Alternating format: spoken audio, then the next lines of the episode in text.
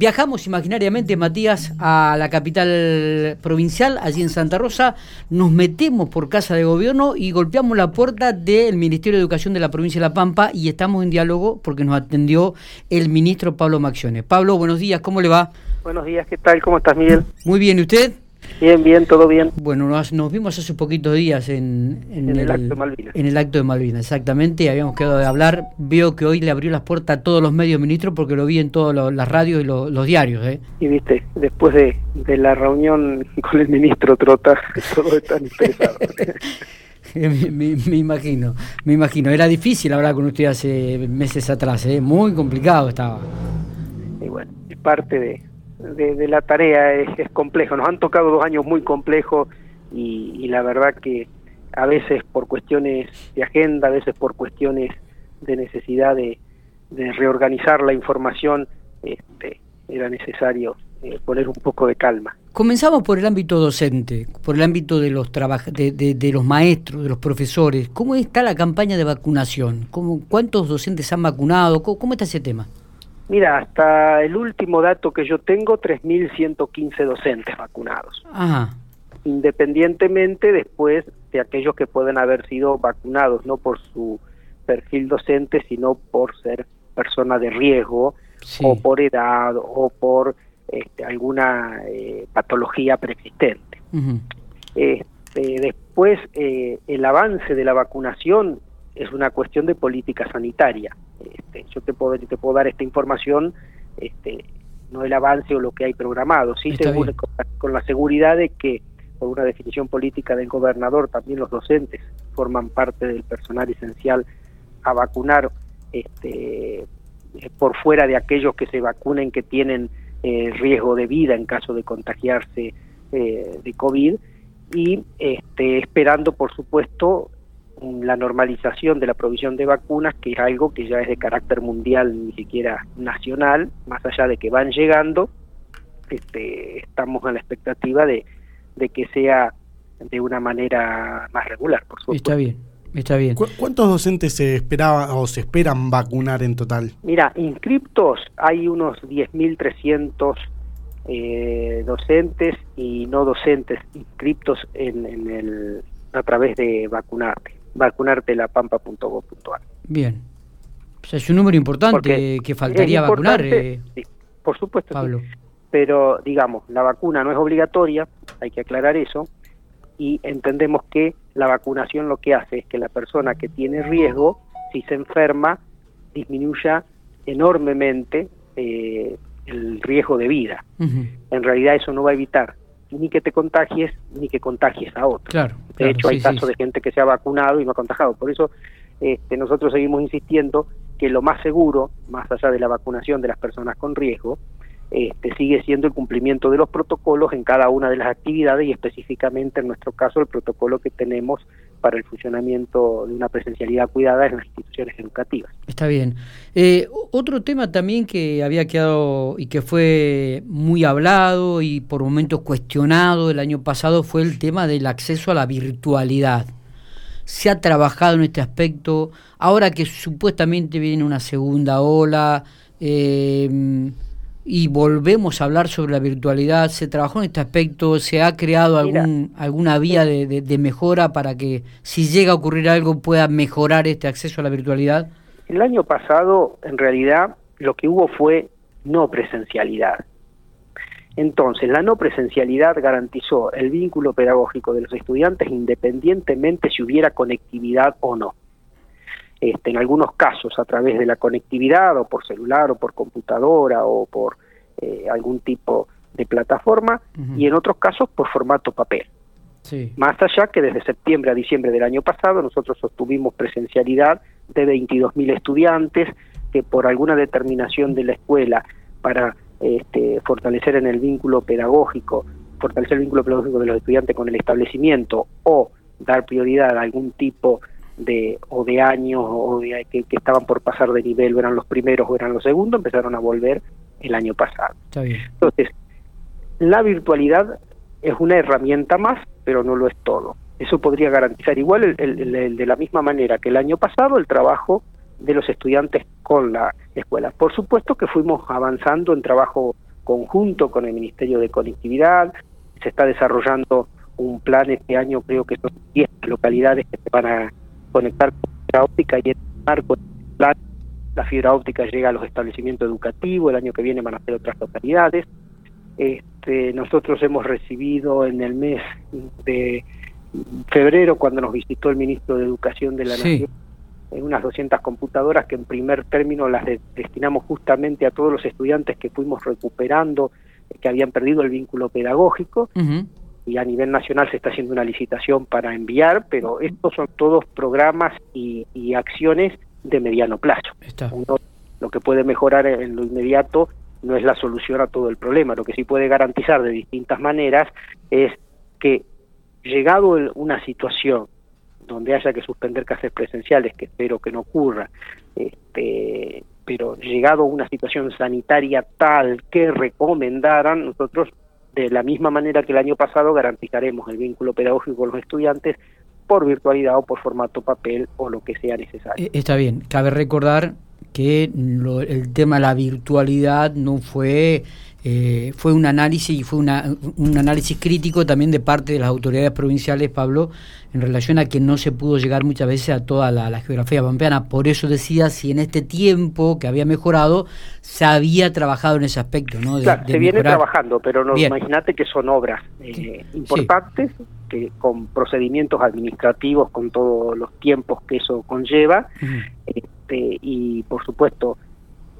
que apurando eh, digamos, las gestiones teniendo en cuenta que el año pasado que nos agarra a todos de sorpresa, todo lo que vos pudieras tener planificado eh, cambió de prioridades y, y, de, y, de caminos a seguir, porque no, nos agarró a todo en una reorganización desde la enseñanza como una reorganización de todos los ámbitos de la vida. Por supuesto, Totalmente. en este año, pero son todas cuestiones, hay algunas de corto, otras de mediano y otras de largo plazo, el objetivo sigue siendo ese y vamos trabajando en conjunto entre las distintas áreas de gobierno. Uno de los principales problemas que señalan los padres en la actualidad es que hay chicos que tienen una semana dos días clase, otra semana tienen tres veces clase, por lo cual la ha molestado mucho. Digo, ¿se pensó en algún momento o, o, no se tuvo en cuenta la posibilidad de firmar convenio con instituciones intermedias para garantizar lugares y que permitan tener los 180 días de clase todos? Mira, a ver, 180 días de clases lo van a tener todos en, el marco eh, de la bimodalidad. No es que unos sí y otros no. A ver. Podemos hablar después, diferenciar entre clases presenciales y no presenciales. Eh, sí. Pero la bimodalidad implica que todos van a cumplir con los 180 días de clases, de dos de manera distinta, por eso es bimodalidad. Una parte desde la no presencialidad y otra parte de la presencialidad en los colegios que por cuestiones de infraestructura, por cuestiones de protocolo, no puedan ir todos los chicos todos los días a la escuela. Sí, que son las ciudades más importantes y de mayor cantidad de habitantes. Eh, más grandes y a veces algunos colegios específicamente con más cantidad de estudiantes. En algunos casos se ha eh, procedido a buscar este, algún espacio acorde, pero vos imagínate que salir a buscar espacios para la totalidad de las escuelas, la cantidad de, estudiantes y, lo que implica es imposible para todo el sistema. No, no, es, no es posible salir para las 450 escuelas, por ahí no son las 450 edificios, pero este, para una cantidad tan grande de estudiantes, adaptar además cada uno de esos espacios de acuerdo a las condiciones que el protocolo exige. En lo que fue posible, por supuesto que se hizo. Este, y bueno, sí sabemos que es complejo, es muy complejo para la escuela organizar en base a todo el, protocolo y la realidad epidemiológica el regreso a la presencialidad. Eh, por supuesto que, que, no desconocemos el trabajo que tuvieron que hacer los equipos directivos, los docentes, el personal no docente, para garantizar lo que el protocolo exige, pero es lo que podemos hacer hoy en este momento garantizando la mayor presencialidad posible. Este va a ser quizás eh, un año que va, se va a mantener con esta complejidad durante todo el año. Este, apostamos a que con el correr del tiempo este, podamos, por las distintas medidas sanitarias, ir controlando toda esta situación epidemiológica para tender a volver a lo que nosotros este, estábamos eh, acostumbrados ya por el 2019 de que estén todos los días todos los estudiantes en las escuelas, por supuesto. Claro. Eh, ministro, me da la sensación con esto de, que se habla de la bimodalidad, que esa modalidad no presencial y que, que, tanto se habla y que es como para cumplimentar estos 180 días de clases, es ni más ni menos que la tarea en el hogar como eh, se venía haciendo hasta ahora.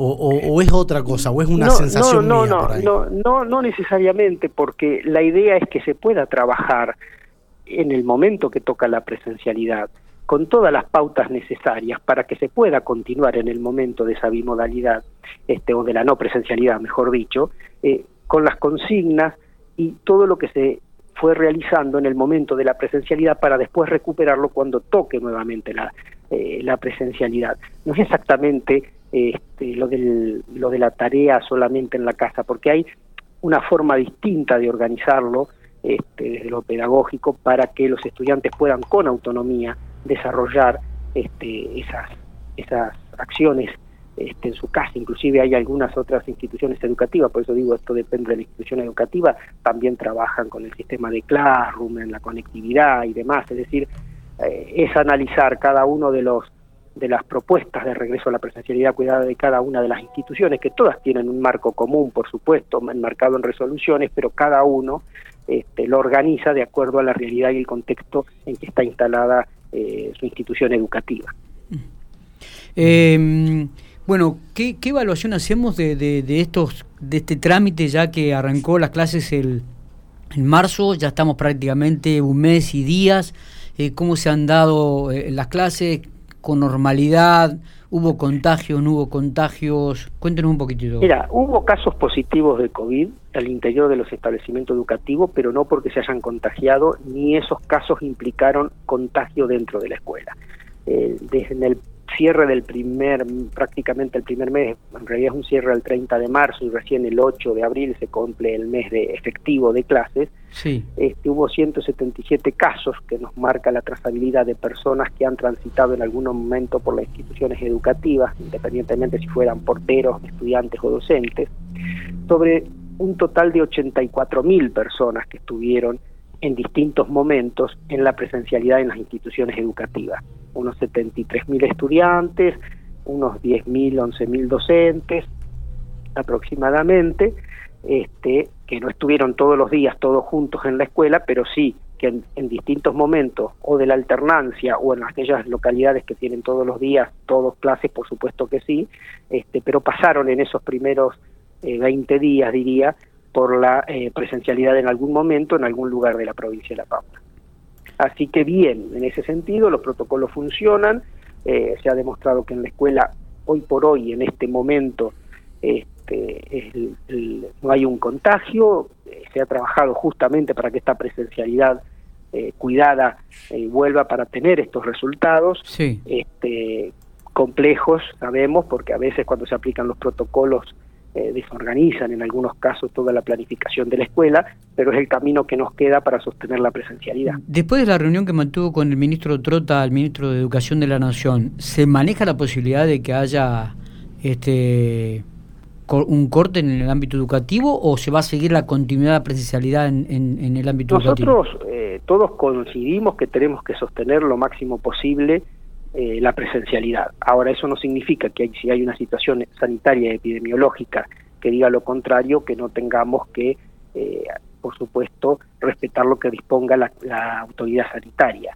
Hoy por hoy el compromiso a nivel nacional del ministro de la Nación y de los ministros de todas las jurisdicciones eh, provinciales más la ciudad de Buenos Aires, de distintas fuerzas políticas, inclusive y demás, es sostener en la medida de las posibilidades eh, la presencialidad lo máximo posible y en todo caso, si en algún momento este, hubiera que tomar algunas definiciones, tratar que sea en la unidad geográfica eh, menor posible.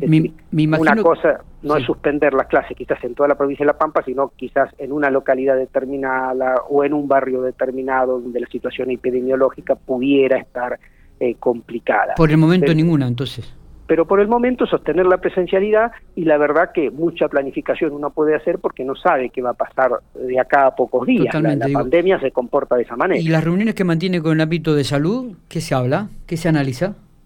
No, en este sentido sostenemos la presencialidad justamente porque tenemos un, discurso y, unificado con tanto salud a nivel nacional con el ministerio a nivel nacional como nosotros con a nivel provincial. Imagina que no vamos a ir seguramente por ningún camino divergente, más allá que ellos además eh, leen, analizan y acompañan todo el proceso que tenemos nosotros desde salud, desde epidemiología, para la elaboración de los protocolos. No es que se nos ocurra a los de educación y armamos un protocolo con los representantes de los trabajadores y las trabajadoras de la educación y nada más. También, por supuesto, consultamos al área de salud. Pablo, la última. Eh, ¿Le preocupa que el gremio de UTELPA o el gremio docente no haya aceptado la propuesta paritaria del gobierno de cara a futuro? Mira, no aceptó la propuesta salarial en su momento. Este, pero igualmente el aumento salarial los docentes lo tuvieron porque lo dispuso el gobernador. Eh, eso no afectó la relación, es parte de, la discusión y, de, los, de los distintos posicionamientos lógicos que puede haber entre los representantes de los trabajadores y en este caso el Estado. Pero a los pocos días tuvimos una paritaria por condiciones laborales que fue acordada, fue firmada por ambas partes y estamos trabajando de esa manera y ustedes habrán visto que estamos teniendo clases sin conflictividad más allá de las propias de la situación epidemiológica, pero no desde el punto de vista este, gremial. Así que más allá de, ese tema puntual, seguimos en diálogo, seguimos trabajando en forma conjunta, dialogando en forma permanente. Este, a veces, eh, por supuesto, estamos de acuerdo, a veces podemos disentir en algunas cuestiones, pero es parte de la vida institucional. No hay nada grave que pueda ponernos a nosotros a decir que es algo preocupante. Eh, ministro, hace unos 10, 15 días aproximadamente, desde UTELPA, específicamente Lili López, eh, había afirmado que ante una ola de frío las clases se tienen que suspender y según decía mm, Lili López, así está planteado en el protocolo. Mira, no, a ver, eso era en el protocolo como estaba previsto con las recomendaciones que teníamos hasta ahora.